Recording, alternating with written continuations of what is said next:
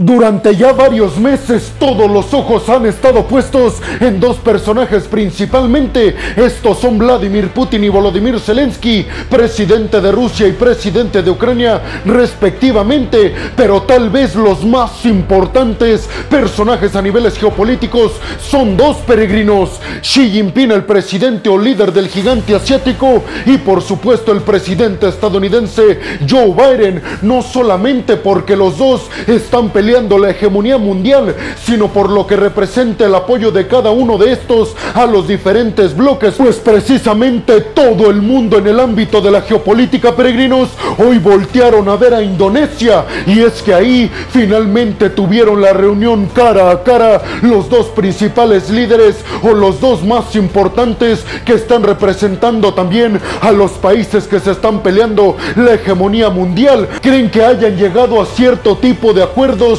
que alinearán los intereses de China y de Estados Unidos en el mismo sentido y sobre todo en contra del mismo objetivo, nada más y nada menos que Rusia, pues abróchense los cinturones peregrinos porque en el video del día de hoy precisamente vamos a hablar de todas y cada una de las cosas que se dijeron en la reunión que llevó a cabo Xi Jinping y Joe Biden, como ya se los dije, en Bali, Indonesia. Esto dentro del contexto de la cumbre del G20 que se llevará a cabo el día martes martes y miércoles precisamente en Bali, Indonesia. Esta reunión precisamente entre Joe Biden y Xi Jinping se dio justamente un día antes de que arrancaran todas y cada una de las reuniones dentro del grupo del G20, que son las 20 principales economías del mundo y las que básicamente mueven todas las importaciones y exportaciones, además de que manejan y controlan todos los niveles económicos en el mundo. En esta reunión del grupo del G20 que ya les estaré platicando en los próximos videos se van a reunir más que nada países poderosísimos económicamente hablando como China y Estados Unidos o también países que son subdesarrollados pero que están en el camino para convertirse en una de las mayores economías del mundo como por ejemplo Turquía o México. A continuación les hablaré de todas y cada una de las cosas que hablaron los dos representantes de los dos países más importantes en prácticamente todos los ámbitos peregrinos. Xi Jinping y Joe Biden. El presidente chino Xi Jinping aseguró que esta reunión va a ayudar básicamente a arreglar las relaciones tan dañadas y tan tensas que han tenido tanto Estados Unidos como China en los últimos meses por el tema Ucrania y también por el tema Taiwán. Biden por su parte aseguró que esta reunión tiene como principal objetivo coordinar acciones en contra de los desafíos globales como las guerras, el calentamiento global y también la desestabilización económica. También aseguró el presidente de los Estados Unidos que esta reunión ayudará a mantener abiertos los canales de comunicación entre ambos países a pesar de los conflictos que hay entre ambos y sobre todo a pesar de la competencia que abiertamente los dos países, China y Estados Unidos, están teniendo por la hegemonía mundial. Y vámonos rápidamente con la lista de temas que abordaron Xi Jinping y el presidente de los Estados Unidos, Joe Biden, peregrinos, principalmente la reunión tuvo como tema más importante el tema de la isla de Taiwán que como ustedes ya saben China está reclamando como suya y ha buscado sobre todo en los últimos años adherirla por la vía diplomática y las presiones económicas. Tanto es el interés que ha tenido recientemente China para adherir a la isla de Taiwán a su sistema político y económico que inclusive se ha mantenido la idea de anexionar a la isla por la vía militar, es decir, mediante la fuerza. Sin embargo, lo positivo de esta reunión es que, aunque Joe Biden puso sus argumentos sobre la mesa, asegurando que Estados Unidos se compromete a ayudar a la isla de Taiwán a seguir manteniendo el status quo que hay hoy en día en esta región del Indo-Pacífico,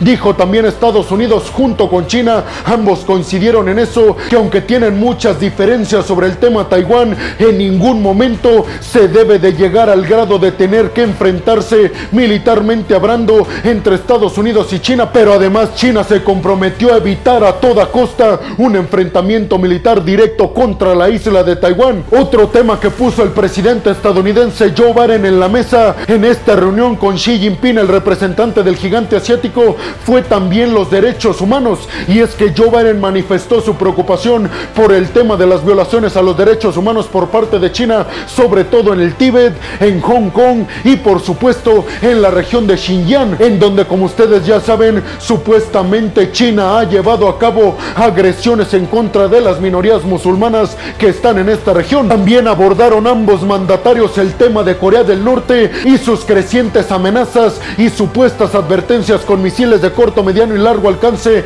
contra los aliados estadounidenses en esta región específicamente contra Japón y contra Corea del Sur. En este sentido dicen las fuentes de la Casa Blanca que Joe Biden le habría pedido a Xi Jinping que abogue a favor de la paz en contra de Corea del Norte. Como ustedes seguramente ya lo saben, peregrinos, uno de los países con los cuales mantiene una relación, digamos, abierta Corea del Norte es precisamente con China. Entonces, precisamente Joe Biden le pidió a Xi Jinping que aproveche esta buena relación que tiene con el líder norcoreano Kim Jong-un para pedirle que deje sus actividades hostiles en contra de Japón y Corea del Sur. Algo que según dicen Xi Jinping se comprometió a hacer en los próximos días. Pero tal vez lo que más les interesa a ustedes peregrinos es el tema Ucrania. Pues déjenme les digo que tanto Xi Jinping como Joe Biden precisamente uno de los temas más importantes de los cuales se mantuvieron muchas horas hablando fue este tema, el de Ucrania y el de la invasión de Rusia a este país. En este sentido la Casa Blanca informó que ambos mandatarios dieron una declaración conjunta, es decir, una declaración en la cual ambos coincidieron 100%. Este tema en el cual coincidieron al 100% es precisamente sobre mantenerse abiertamente en contra de una posible utilización de armas nucleares por parte de Rusia en contra de Ucrania.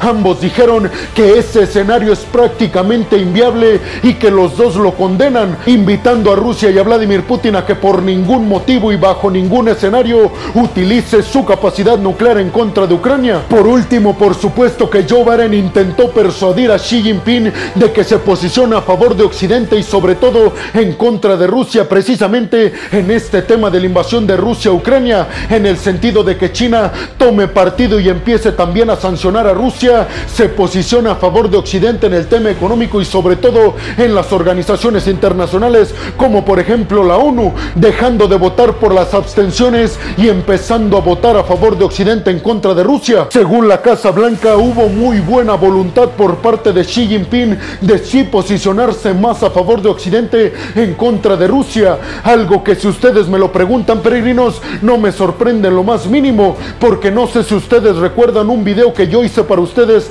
hace varias semanas, antes de que se diera a conocer que Xi Jinping si era reelegido por el Partido Comunista Chino para llevar a cabo su tercer mandato. Yo les platiqué, peregrinos, que se decía en las fuentes internacionales que Xi Jinping en esos momentos, antes de su reelección, tenía una actitud muy calmada y muy pasiva en contra de Rusia, pero que después de que se diera a conocer que sí iba a ser presidente por los próximos cinco años y que ese sería su tercer mandato al frente del gigante asiático, inmediatamente Xi Jinping se iba a posicionar más a favor de Occidente en contra de Rusia. Esto porque como ustedes ya saben, justamente días antes de que se diera la invasión de Rusia a Ucrania, se reunió tanto Vladimir Putin como Xi Jinping. Esto dentro de los Juegos Olímpicos de Invierno que se llevaron a cabo en China. Pues en este sentido dicen las fuentes internacionales que Vladimir Putin le habría planteado el escenario de la invasión de Rusia a Ucrania a Xi Jinping y que este dijo que estaba de acuerdo si esta invasión duraba muy pocos días o muy pocas semanas, esto para no causar una desestabilización en esta región y en prácticamente todo el mundo. Sin embargo, en estos momentos en los cuales Rusia no solamente no está ganando el conflicto a nueve meses de su invasión a Ucrania, sino que además se viendo que está perdiendo el conflicto, eso ya no le está gustando para nada a Xi Jinping porque estos problemas económicos que están en el exterior terminan pasándole factura también a Xi Jinping dentro de la aceptación de su partido al interior de China. Por eso dicen las fuentes, al ver que el mundo está en caos por esta invasión de Rusia a Ucrania, China ya se estaría posicionando más a favor de Occidente para presionar todavía más a Rusia de que acabe este conflicto inmediatamente. En este sentido de coordinar movimientos en cuanto a economía, en cuanto a política exterior y sobre todo en cuanto al calentamiento global, el presidente de los Estados Unidos, Joe Biden, dijo que el secretario de Estado de Estados Unidos, Anthony Blinken, estará viajando en las próximas semanas a China para continuar con estas negociaciones y para continuar en esta línea de trabajo conjunta en contra de Rusia, en contra del cambio climático y sobre todo a favor de una competencia por la economía de una forma donde no se utilice bajo ningún escenario el tema militar. Pero ustedes qué piensan, peregrinos? ¿Creen realmente que China se posiciona a favor de Occidente en contra de Rusia después de esta reunión con Joe Biden? Y sobre todo, me gustaría conocer su opinión, peregrinos, sobre el tema Taiwán. ¿Creen realmente que China cumpla su promesa que supuestamente le hizo a Estados Unidos en esta reunión de no utilizar su fuerza militar en contra de la isla para buscar adherirla a su sistema político y económico? Y por último, peregrinos, ¿qué piensan que dijo Vladimir Putin sobre esta reunión tan amistosa que hubo entre China y Estados Unidos?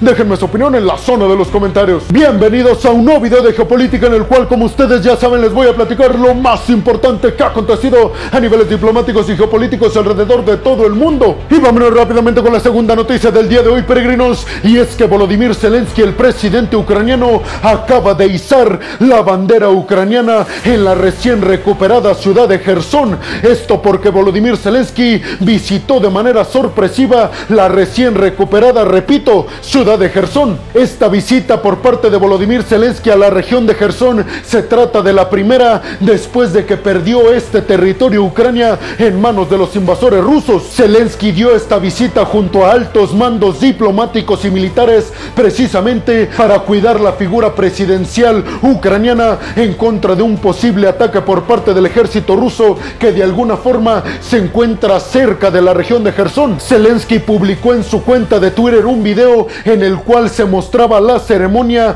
para este izado de bandera ucraniana en los edificios parlamentarios en la plaza central de Gerson. En la ceremonia se entonó con mucho ímpetu por parte de Volodymyr Zelensky de los soldados ucranianos que había en esta región y también por parte de algunos ciudadanos que nunca se han ido de esta región. Todos ellos cantaron el himno ucraniano y este evento culminó con un mensaje que dio Volodymyr Zelensky a Rusia de que Ucrania jamás se va a rendir y que Ucrania jamás estará muerta porque tienen más espíritu nacionalista que nunca en contra de todos aquellos que quieran invadirlos, específicamente lanzando el mensaje en contra de los rusos. Por último, Zelensky dijo que esta zona todavía no es 100% segura para que los ciudadanos que vivían en esta región y que salieron huyendo regresen. Dijo Zelensky que él iba a anunciar cuando todo esto fuera seguro para que paulatinamente empezaran a regresar todos los ciudadanos que anteriormente habitaban esta zona. Desde el Kremlin obviamente vieron las imágenes de la bandera ucraniana izando allá arriba del Parlamento ucraniano en Gerson, a lo que diplomáticos dentro del Kremlin dijeron que esta región de Gerson es parte íntegra del territorio ruso y que no entienden por qué se llevó a cabo esta ceremonia. Sin embargo, Volodymyr Zelensky dijo que además de esta recuperación de este territorio de Gerson, van a venir muchos más. Y les recuerdo, peregrinos, algo que ya les he mencionado en videos anteriores, que hasta el día de hoy, dentro de la contraofensiva ucraniana en contra de los rusos, hoy los ucranianos ya han recuperado más del 50% del territorio que había sido ocupado ilegalmente por Rusia. Pero ustedes qué piensan, peregrinos? ¿Creen que este izado de bandera ucraniana en el Parlamento de Gerson signifique que ya no hay vuelta atrás y que efectivamente Rusia perdió esta región y que no volverá a recuperarla? Y sobre todo, ¿creen que con esto la figura presidencial de Volodymyr Zelensky se fortalece? Déjenme su opinión en la zona de los comentarios. Y vámonos rápidamente con la tercera noticia del día de hoy, peregrinos, y es que Mozambique, el país africano,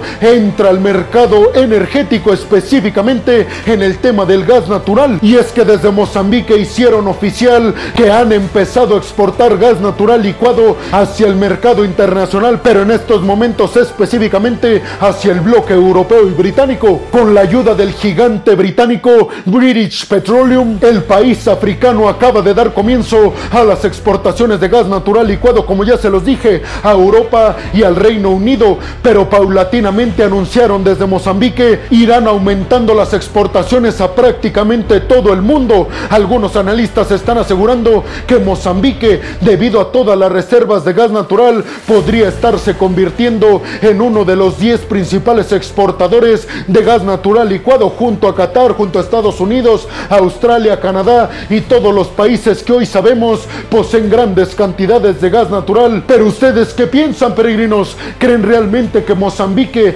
pueda ayudar a aliviar la crisis energética que se está viviendo en Europa, en el Reino Unido y en general en Occidente por estar sacando a Rusia del mercado gasístico occidental? Déjenme su opinión en la zona zona de los comentarios. Y vámonos rápidamente con la cuarta noticia del día de hoy, peregrinos, y es que Olaf Scholz, el canciller alemán, dio declaraciones en contra de Irán y dijo que ya están preparando desde el bloque de la Unión Europea un nuevo paquete de sanciones en contra de Irán por dos razones principalmente. Primero, por la gran represión que está ejerciendo el Estado en contra de los ciudadanos y segundo, por el tema de la venta de drones militares a Rusia que después fueron utilizados en contra de la infraestructura ucraniana.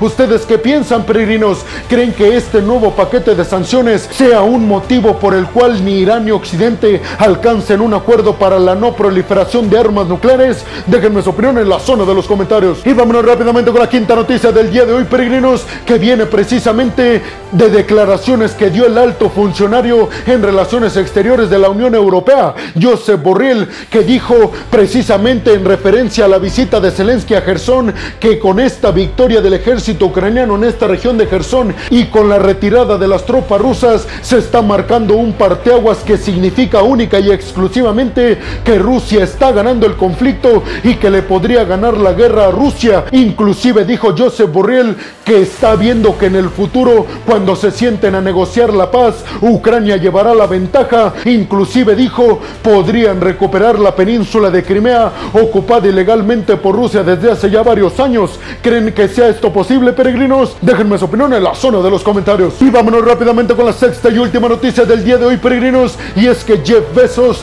el segundo hombre más rico del mundo y dueño de Amazon, acaba de anunciar que va a donar la mayor parte de su fortuna para combatir el cambio climático. Este dinero se lo va a dar a las organizaciones no gubernamentales y sin fines de lucro que se están dedicando a apoyar precisamente la problemática que representa el calentamiento global. Específicamente Jeff Bezos dijo que va a donar la cantidad de 124 mil millones de dólares peregrinos. Pero ustedes qué piensan? ¿Creen que los ricos en todo el mundo como Elon Musk o algunos otros deban donar gran cantidad de su fortuna para combatir todos aquellos problemas que tenemos como sociedad para mejorar la calidad de vida de todas y cada una de las personas? Déjenme su opinión en la zona de los comentarios. Y bueno, hemos llegado al final del video del día de hoy, peregrinos. Les quiero agradecer muchísimo el que hayan llegado hasta este punto del video. Además, les recuerdo que me ayudarían muchísimo compartiendo este video en todas y cada una de sus redes sociales, dejándome su opinión en la zona de los comentarios y también regalándome su like. Además, les recuerdo que si están escuchando esto desde Spotify, no se olviden de seguir al podcast si están viendo esto en Facebook o en Instagram. Además de compartir el video, comentarlo y dejarme su like, no se olviden de seguir y de darle like a la página. Por último, les estaría pidiendo, peregrinos, que si están viendo y escuchando esto desde YouTube, no se de compartir este video en todas y cada una de sus redes sociales y además suscribirse y activar la campanita para que les lleguen todas y cada una de las notificaciones cuando subo un video nuevo de geopolítica o de otras cuestiones a mi canal. Y por último, peregrinos, les quiero agradecer como siempre lo hago todo el apoyo que recibo por parte de todas y de todos ustedes. Créanme que sin su apoyo, peregrinos, hoy yo no podría estar haciendo lo que más me apasiona en el mundo, que es darles a ustedes el mejor resumen diplomático y geopolítico alrededor del mundo. Así que muchas, pero muchas gracias, peregrinos. Sin más por el momento, nos vemos en el siguiente video de geopolítica. Hasta la próxima.